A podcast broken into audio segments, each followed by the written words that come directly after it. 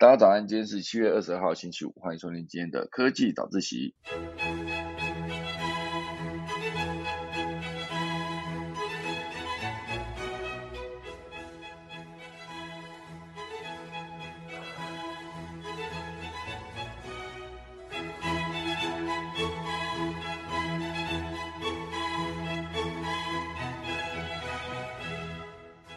好的，今天科技早自习要跟大家分享的就是最近收集到的一些关于台湾编剧市场、制作版权等等相关的一个消息，算是可以直接做成一个专题啊。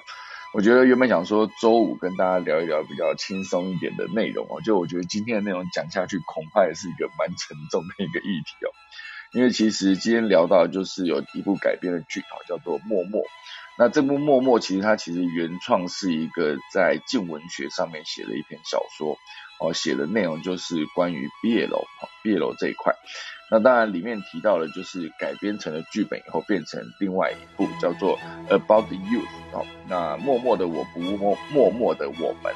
作品名称讲啊，那当然改编的原著小说叫做《默默》这两个字，哦，算起来就是一个校园青春毕业剧啊，搭配音乐作为号召。可是现在最大的一个被呃网友有疑问的部分呢，就是它的首播竟然是在哔哩哔哩上面。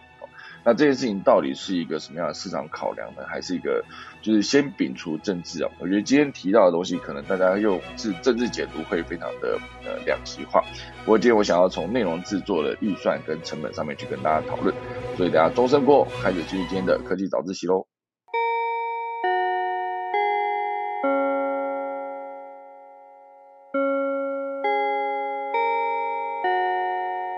好的，今天先来跟大家分享这一则新闻背后，哈，就是它实际的一个状况是怎么样。想要跟大家聊的就是这部电影啊，不算电影啊，算是网络剧。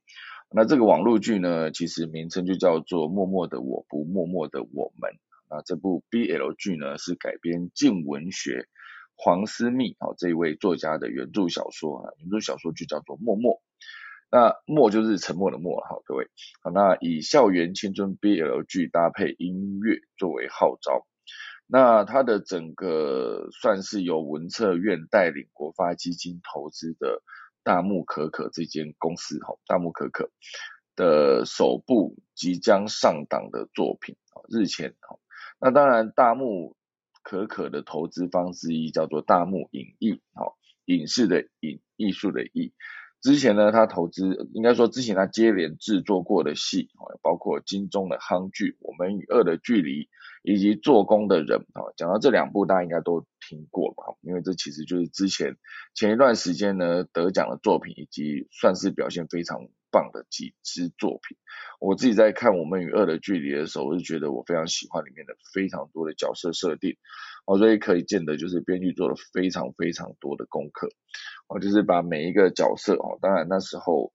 我们与恶的距离呢，他写的就是一个随机杀人案导致的一个家庭破碎，以及在社会上引起的诸多舆论的讨论，甚至对于这一些呃有疾病的人呢，会有一些就是大家会对他们的感想跟感觉，哦，直接透过戏里面的每一个角色去做呈现。那当然做工的人这部片我没有看哦，这应该说这一部剧我没有看。不过在表现上面也是非常的好，因为有非常多的在讨论哦，所以当然以这两部作品投资的这一间大幕影艺，你就会觉得说接下来他做的作品一定是非常令人期待哦，所以这一部 BL 剧呢，就是在开拍之际就引发了 BL 群的热切期盼跟期待，好，所以 BL 大我不确定大家对于 BL 的了解程度到哪边哈，就是 BL 它算是一个呃，我我以维基百科来看，好好，BL 就是 Boys Love 哦，算是一个描写男性间恋爱的创作类型，那这个呃。就包括动画、电子游戏、漫画、小说、cosplay、广播剧等等，我一般是专指日本或是受到日本影响的作品，那不包括源自中文世界和西方世界的同志文学或是其他的男同性恋的作品。那当然，这个 boys love 呢，其实就简称 BL 了嘛，好，B O Y E P S，好，然后 L O V E，好，当然这个 boys love 呢，其实主要是希望可以，比如说一些浪漫主义或是唯美主义。来讲这件事情。当然，早期我提到这件事情的时候，会是一个呃，大家会去思考说，因为毕竟台湾后续，台湾算是一个亚洲第一个通过同婚可同性可结婚的状态哦，所以当然这个 BL 剧呢也是非常多人呃就是有在关注哦，尤其是 BL 群里面哦就热切期盼。那后来每次宣发的主题呢，就是也非常的充满粉呃青春粉红朝气。哦，所以公布上档讯息之后呢，立刻被疯狂转发。那没想到后续在首播的时候，诶，因为它的首播平台是哔哩哔哩，哦，所以就同时被延上。啊，当然哔哩哔哩算是我们对岸非常厉害的一个呃影视播放平台。那它的强项在于，它不像其他的有一些，比如说你在看 YouTube，在看 YouTube 的时候呢，它其实并不会有那个弹幕，好，就应该是弹幕还是弹幕，总之就是会你在看影片的时候会有非常多的字这样跑出来，我就从右到左，然后有有大有小，有快有慢，然后就是尤其是在一些影片，比如说呃剧情高潮或者一个重要转折点，或是甚至是比如说大概在假设这一次一个恐怖片。那他可能在比如说三十秒之后会有一个恐怖吓人的桥段，他就会先提早预告哦，就比如说他会先跑字幕，就告诉你说等一下会有一个那个叫爆点，诶是爆点吗？反正就是他们有一个形容的说法，就是会告诉你说等一下会有会有一个非常值得期待的一个点嘛，类似讲，或者非常令人惊讶的一个点，或者是某一个呃重要的转折据点的时候呢，或是大家会在同一个时间啊，比如说。呃，今天男主角突然出现，然后超帅这样，然后就可能会跑出一堆超帅，然后或是各式各样的颜文字等等，都有可能直接出现在那个哔哩哔哩的平台上的影片。好，所以这种互动方法呢，就是早期我在看的时候，我是有点不习惯哦，就是我在看内容的时候，我很害怕被其他的资讯打扰。好，所以当今天有字跑出来的时候，就无法直接在影片里面啊去找重点。哦，所以当然我自己在看的时候，我自己会不习惯。哦，所以当然这个我不习惯，不代表大家不习惯了。最终这上面哔哩哔哩的所有的网友跟创作者之间的连接是非常非常紧密的。好，比如说我今天是一个创作者，我今天如果突然这样，假设以我以我空间忙什么为例子好了，我今天在塞了一个点的时候，我觉得我希望在那个点爆出来之后，然后我想要看到观众的反应。哦，所以当然我自己在比如说我自己出去演讲的时候。我觉得在放影片的时候，我就是直接观察，因为我毕竟我就眼睛不用再一直盯着简报或是我的台下观，我可以看台下每个观众认真看着我的作品的表情，然后去看他们有没有在我铺的梗，比如说有一句话，我觉得这句话真的太好笑了，然后他们真的在那一个时间点爆笑出来的时候，我就会觉得，嗯，那这我这个铺的铺个梗。铺的梗在这个点上是非常的准的，我喜欢看到这样子的互动，而这种互动，当然我除了在现场看到我的台下的观众在看我的作品之外，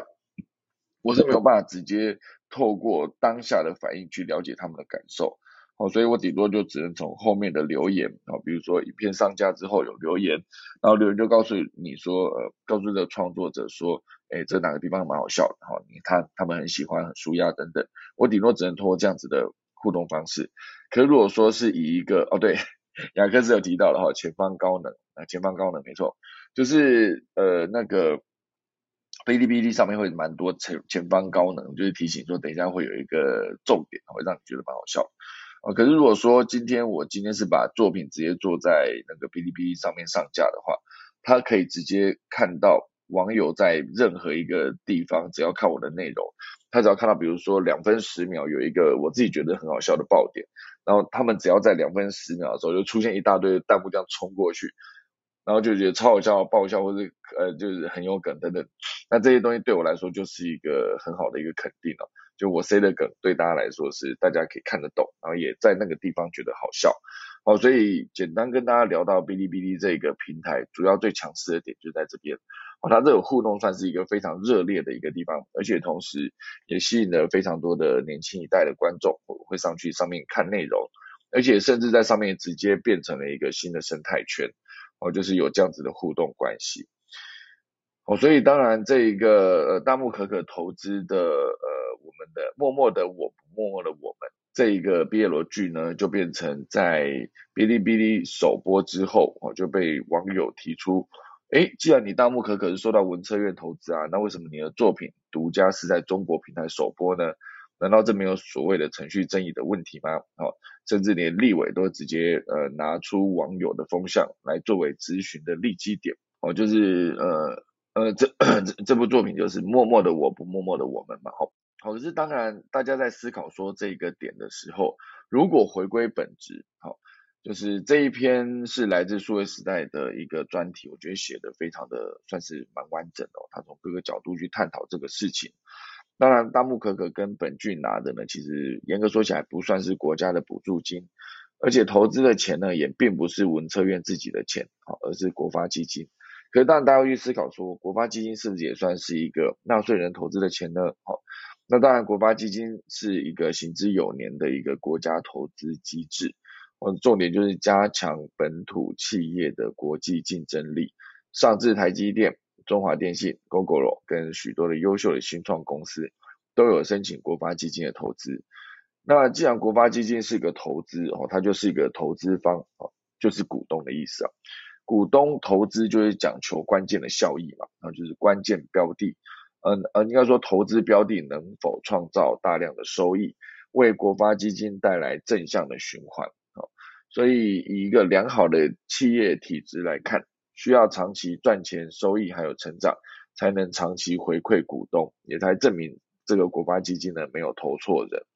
好，所以国发基金其实应该说起来呢，诶，我我也是有去申请过的，可能那时候应该是一个申请完之后，就是最终是没有过的一个状态哈。我曾经申请国发基金过，好，所以那时候当然我写的重点是以一个类似于像空警榜什么的这样子的一个盈利模式，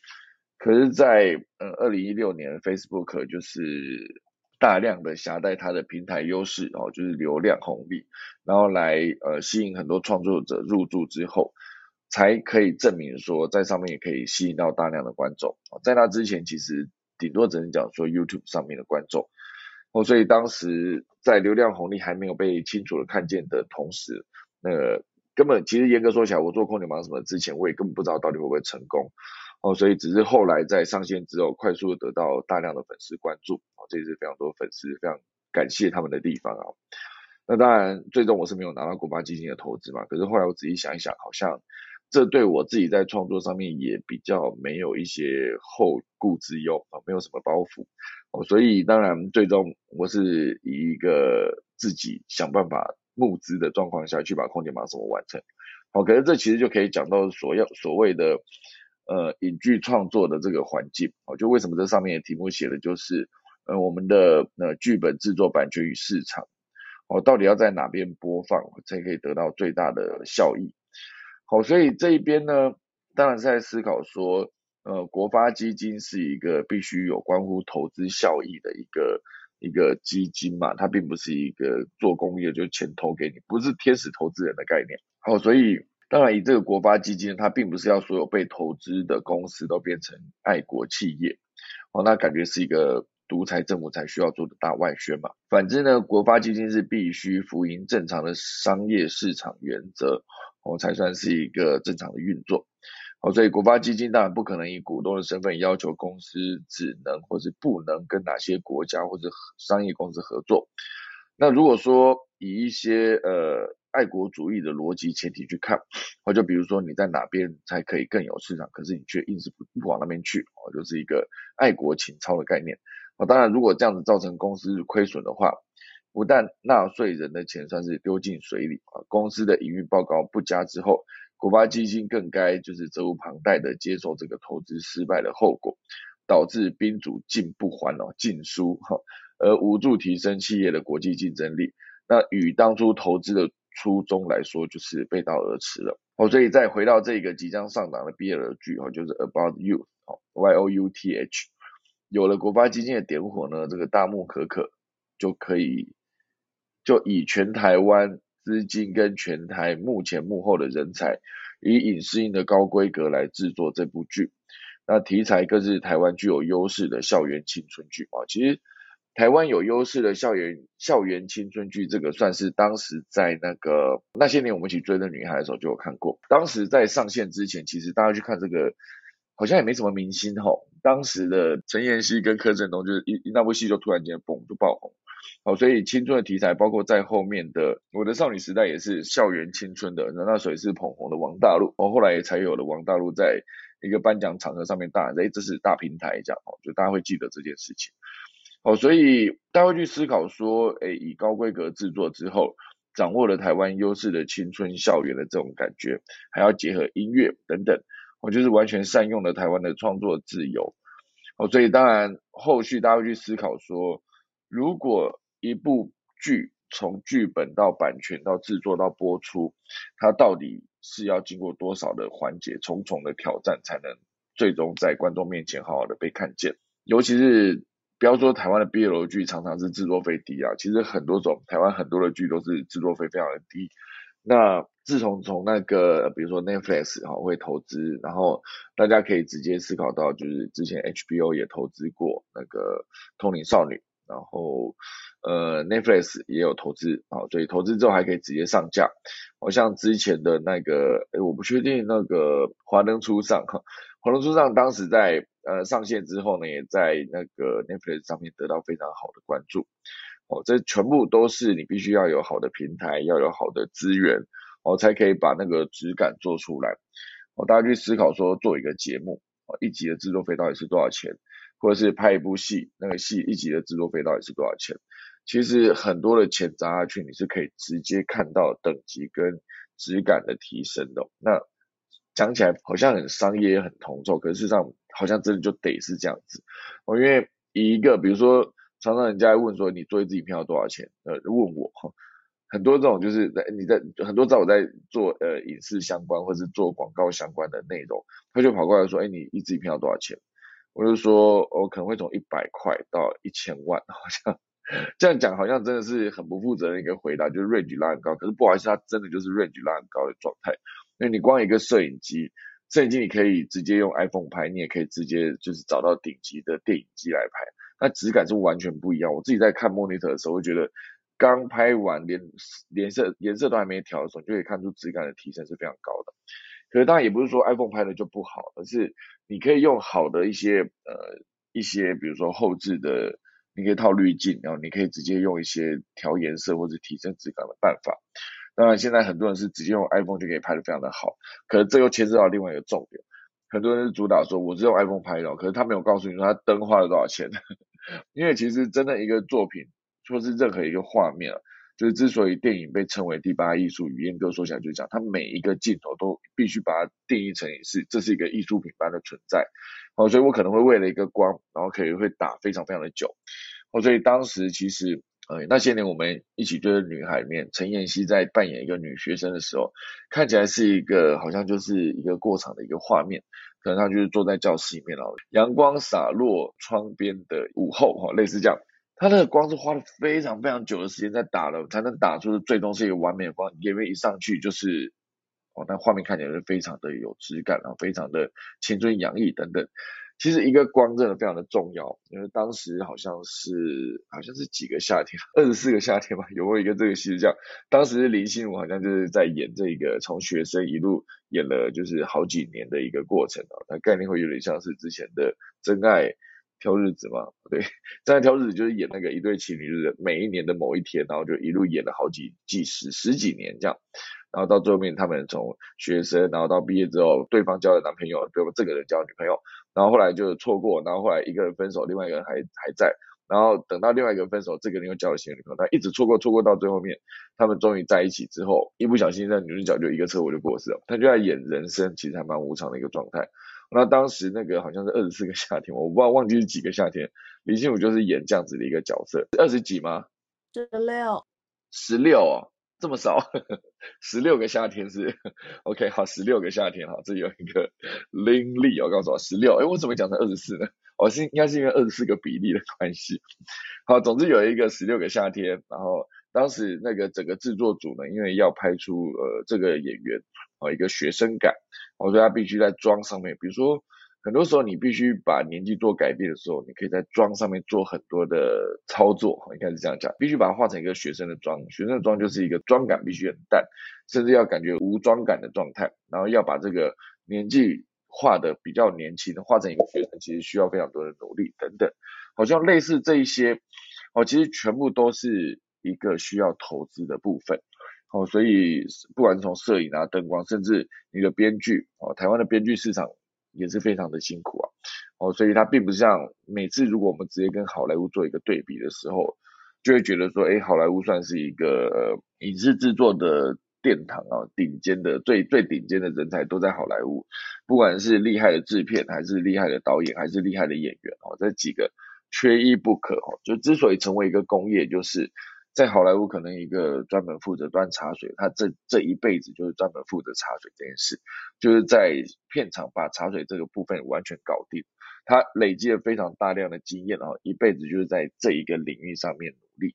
哦，所以之所以成为工业化，就是每一个工作都可以在一个专业的人士做到极致的服务的情况下，去提供最完美的拍摄的环境。哦，这点在之前早期我在刚开始出社会的时候，我可能会当一个执行制片，然后同时间我还要去当呃支援服装道具。然后可能还要再去支援那个化妆哦等等，类似我支援化妆是有点夸张，可是他们的有些缺的东西确实是会有我们这些人跑去买哈，就缺什么马上跑去买，类似这样哦。可是如果以以一个专业的一个任何一个工作，你比如说我今天就是负责来化妆，我是不可能在现场我还缺东西哦，或是我今天是负责摄影，或是负责 audio 的收音，我不可能现场没有带够电池哦，所以要让那个制片主跑去买。我觉得，当然，以一个制专业的制片来说，他其实也不是说只有在做这些打杂的工作，而是他必须可以用更高规格去制作人的角度去看每一部戏，他到底能不能会有够多的、足够多的收入，好，包括上映的档期啊等等。一个投资需要回收、需要开发、又要制作、又要后期等等，作品最大的一个回收来源就是版权金，好，所以以市场逻辑来看。版权金本来就是有非常多人去，就比如说每个人都去投标，然后价高者得嘛。哦，所以以这个哔哩哔哩的海外站，他敢买 BL 剧的版权，而且还愿意出最高的价格，在商言商。哦，一个企业到底该不该卖？哦，而且大木可可也很清楚，回应本剧只纯卖播出版权啊，并未因平台有任何删减，就是何来影响创作自由？因为大家去思考说，你直接上架在哔哩哔哩上面，内容是不是会受到管制？哈。因为毕竟，呃，在对岸非常多的内容是直接受到管制的。你就会看到有一些作品呢，在国外播，假设是一小时二十分啊，要一小时二十分有点短，一小时二十分啊不管哈。然后可是进到呃中国市场可能会变成一小时十五分啊，等等五分钟被剪掉了，哦，有可能是这个状况。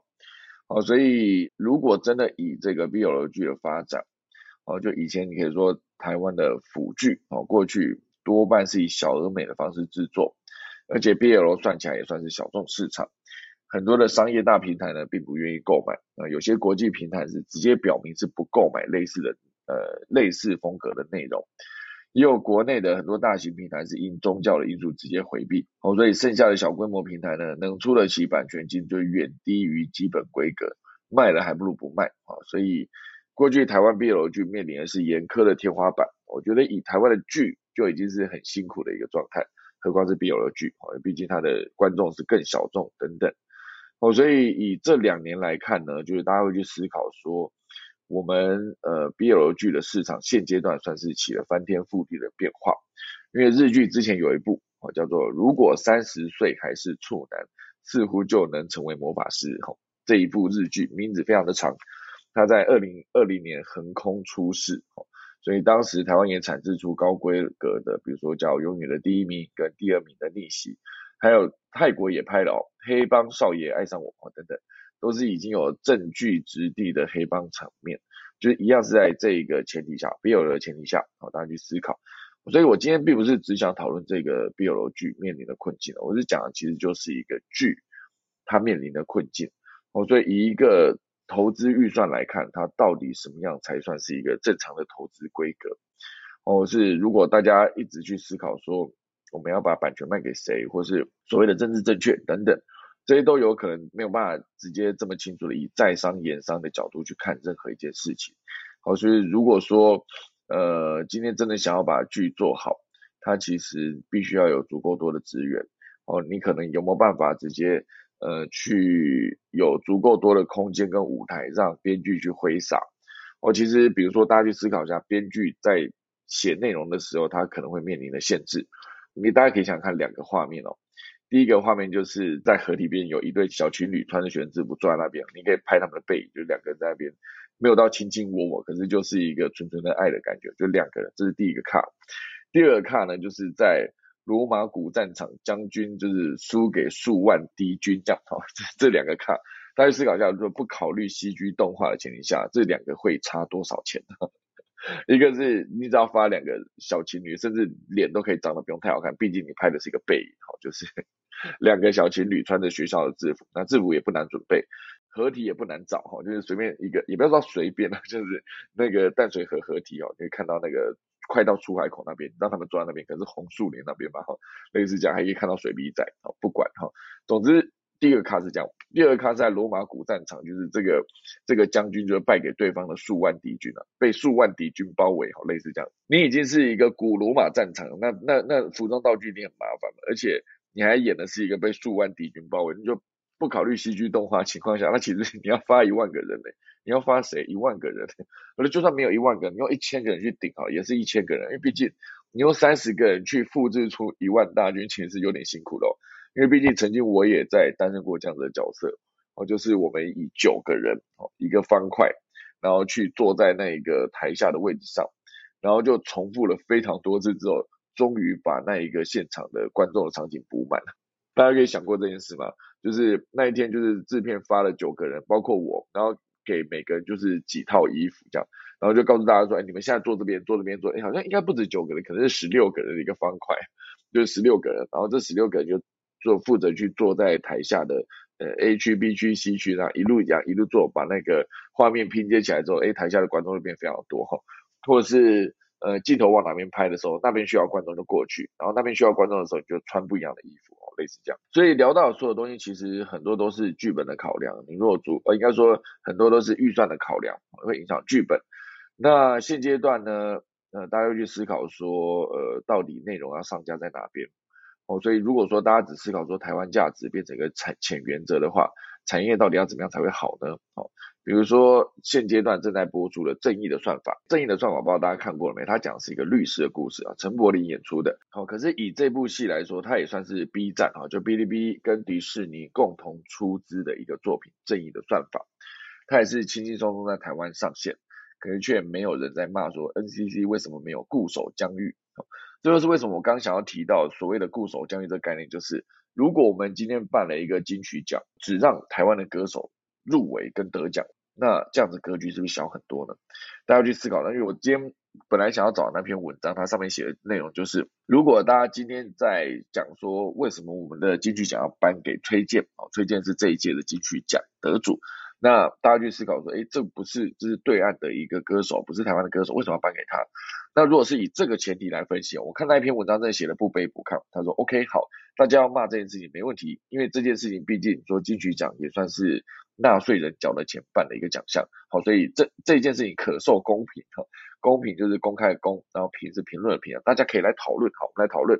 好，如果说大家定义说这个奖不能颁给对岸的崔健，好。那你是要把定义成，哎，台湾及以外的所有人都不能得奖，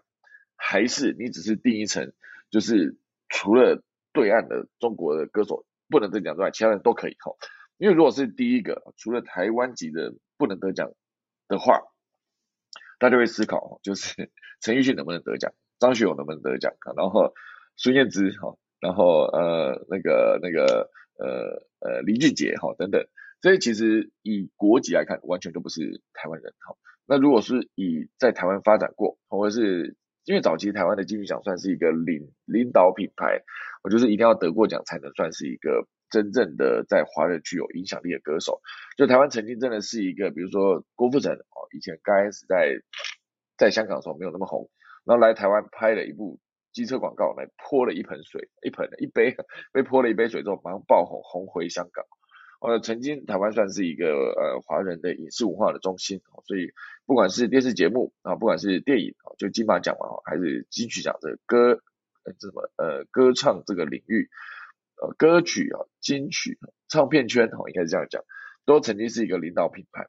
好，所以你去思考说，如果我们今天只把金曲奖颁给非台湾国籍都不能领的话，我们会少掉多少人？几乎很多届的金曲奖的得主，或是同届的精彩的竞争者，其实都不算是中国国籍。所以大家去思考这整件事情的时候，会不会去想说，到底呃，我们这个奖，如果今天当然 OK 啊，如果你今天真的是不让所有的非台湾籍的得奖的话，你可以办一个就是只给台湾人参加的。可是以格局来看，你如果说今天比如说你有呃新马有新加坡的歌手啦，马来西亚歌手哦，或是各式各样的歌手一起来角逐，这个感觉就是格局是更高的一个状态。哦，这又让我想起我在二零一七年的时候也去领过一个去北京领过一个金苗奖，它讲的就是针对短视频颁发的一个奖项。那时候我们空姐忙什么去报名的时候，其实报了两个奖项啊，一个是最佳系列短剧然后，一个是最佳短视频，我就报了这两个，应该说不止啊，我报了非常多的奖项，最佳的导演啊，或者是最佳呃男主角，或是最佳的编剧等等。我后来就是呃真正到现场领奖的时候，就先领了一个最佳系列短剧，因为那时候领这个奖的时候，我们的我我已经做了三十五支哦，呃其他的对手可能是十支、十二支或者六支之类的。以一个系列来看，我们三十五支真的是量非常的大，好，所以他那时候把奖颁给我，觉得 OK 哦，因为反正看起来那我真的是拍最多嘛，而且我的不管是量多，然后我的值也没有说到很差，就是认真的把我的每一个分镜拍好，画面的颜色调好等等，演出也是演让演员演出的到位啊，剧本台词也都是很认真在编写，哦，所以最佳系列短剧有得奖，然后后来就一路颁，然后可能中间的最佳导演啊、最佳什么男主角都都没有，只有入围没有得奖。然后直到颁到最后一个奖，就是最大的当届的最佳短视频哦，就几乎等于是金马奖的最佳影片、奥斯卡最佳影片等等哈。哎，既然就颁给空姐忙什么？我那时候其实非常非常的讶异哦。我觉得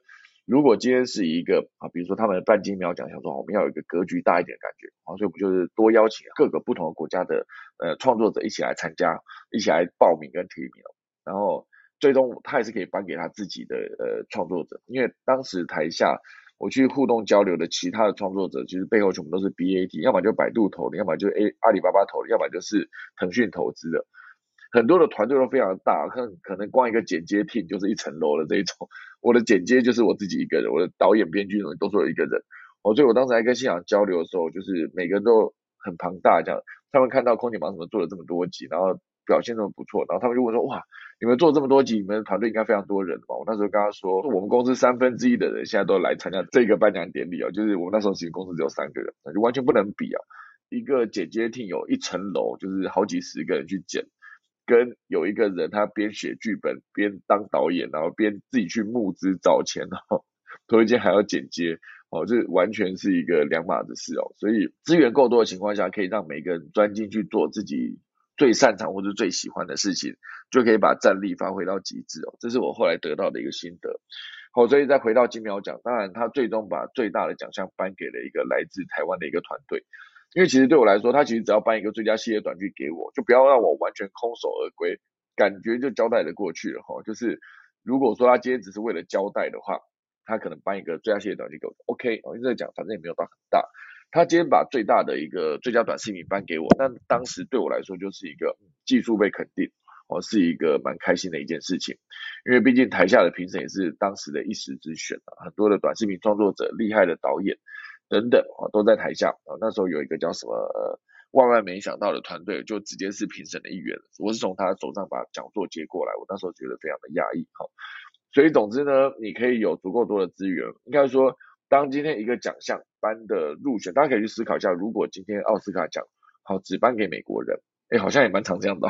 奥斯卡奖当然还是有最佳外语片的，可是当然后来好像也是，比如说像《精神上流》，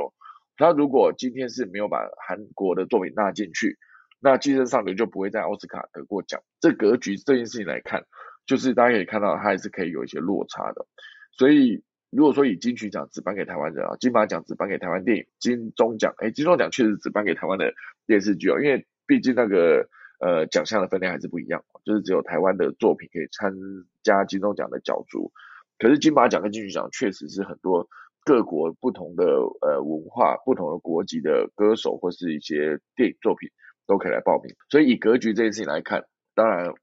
我们可以去思考一下，到底什么样才叫做自己足够高的格局。那以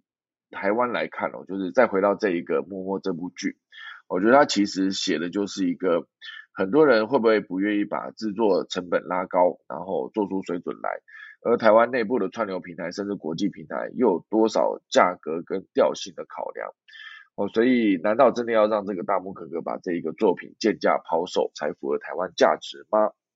哦，更可惜的是台湾的民意，呃，很多时候是在专业这一块，哈，他可能必须还是要顾到他自己的票，哈，所以所谓的专业以及所谓的格局这件事情，可能不是他的第一考量。哦，所以当时当大家就是一直在思考说，呃，如果文策院投资的所有内容只能在台湾的平台上架，那我们会不会变成说很多的作品呢，就是只有在台湾被看见，哦，或者是很多内容是出不了台湾的。每次讲到内容离开出台湾这件事情，就是我会回想说，早些年说二零零三年康熙开播，然后二零零二年全民系列开播，其实这这些内容就是呃全民系列从全民乱讲二零零二年到二零零五年的全民大闷锅到二零零八年的全民最大党，这这一系列的节目，其实曾经都是陪伴过非常多的。当时的学生啊，或是当时的华人们，呃，我在深圳去腾讯演讲的时候，我确实还是有那一个，就是看到台下非常的观众，他们其实都有看过《全民最大党》，然后都是很认真的在想办法在网络上面找到这个资源来看每一集《全民最大党》的播出。哦，所以对我来说，一个内容或是康熙来了，其实真的也是。一代华人的青春哦，就直接在康熙来从二零零三年播到二零一五年哦，这十几年间，就是很多人就一路从就是从呃学生就变成了大学生哦，就国小变成大学嘛，毕竟从十几岁变成二十几岁哦，就是这直接经历了过了整个这个青春的岁月，都在看康熙来了哦。可是自从康熙来了停播之后呢，到底台湾有什么内容是往外输出到非常无痛的可以到？感染到这么多地方呢？哦，这其实是值得思考的一个问题啊，就是你的内容一直往外销，哦，算是一个好事还是坏事？呃，大家不要把格局只看在台湾的碗内哦，如果可以看到更多碗外的话，是不是可以让台湾的好作品被更多人看见呢？这是我觉得很好的一个方式。我觉得不确定大家在看这看待这件事情上面的角度是什么，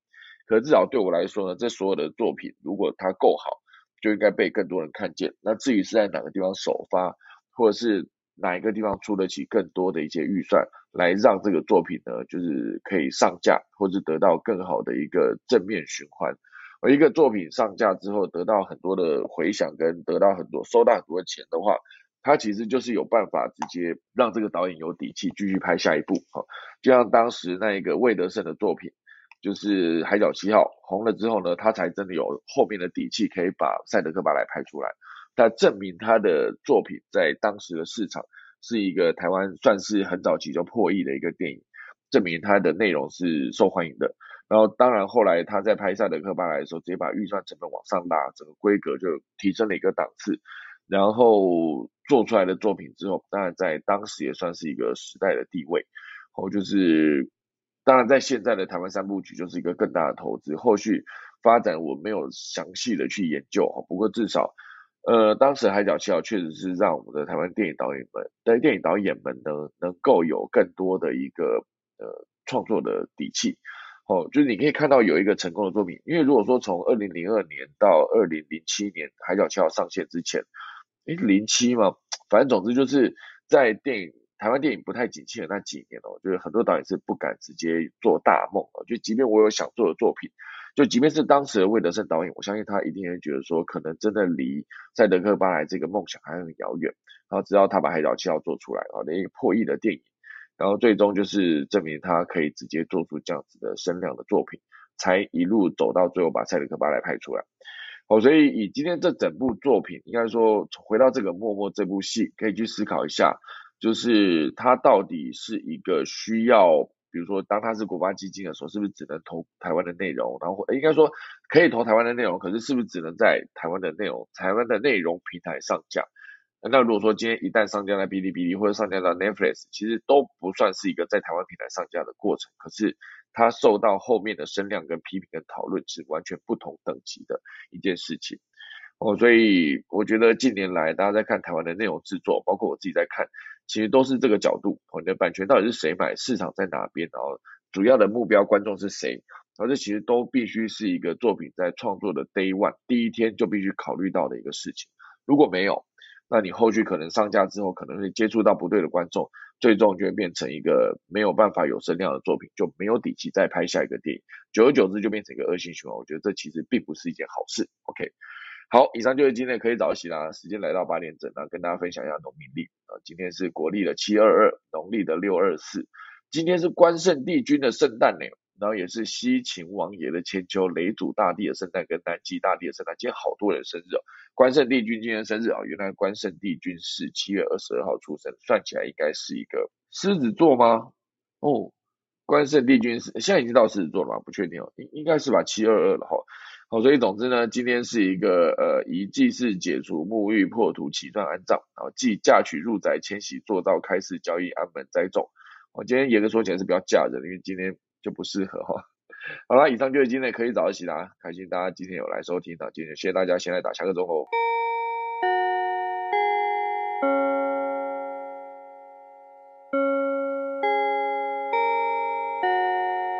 好的。今天有什么人想要讨论什么内容吗？因为我不知道今天的这个，我用专题的形式。其实今天看到这个新闻的时候，它是一个在数位时代上面的一个专题的讨论。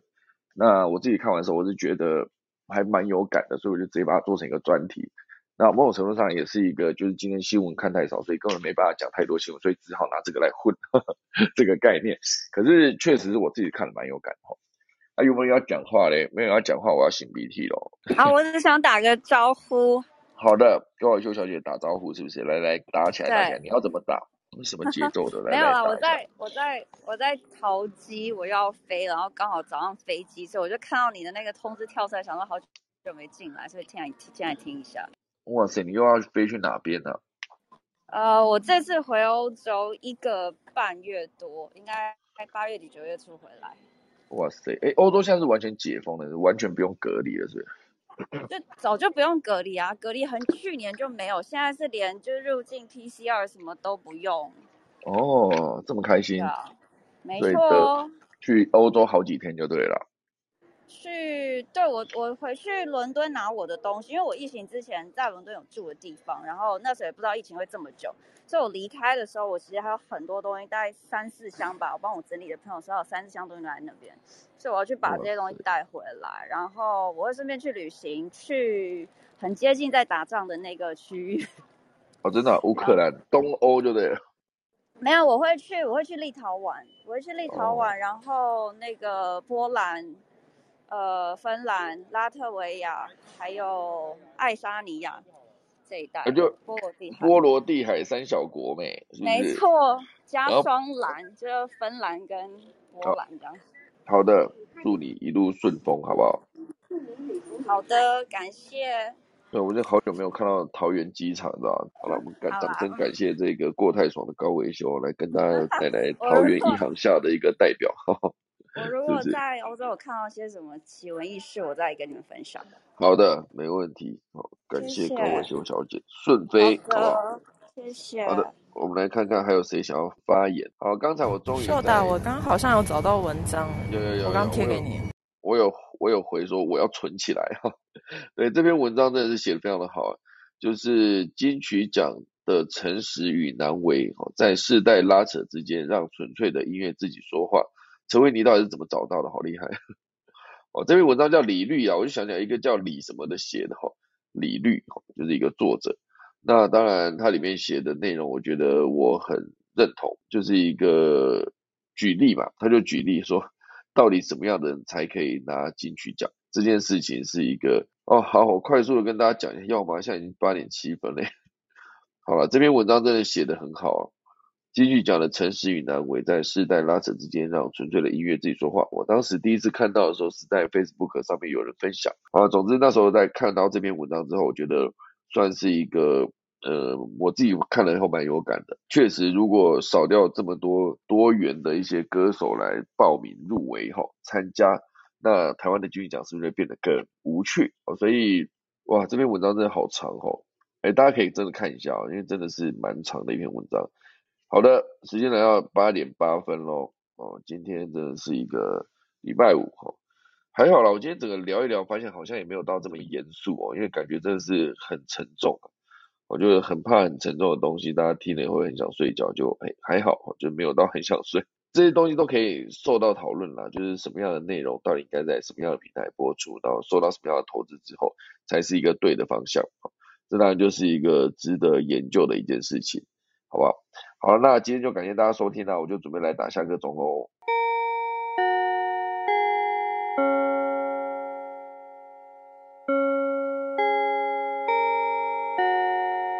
好的，今天就谢谢大家收听啦，科技早一起就下周一二二二三二四二五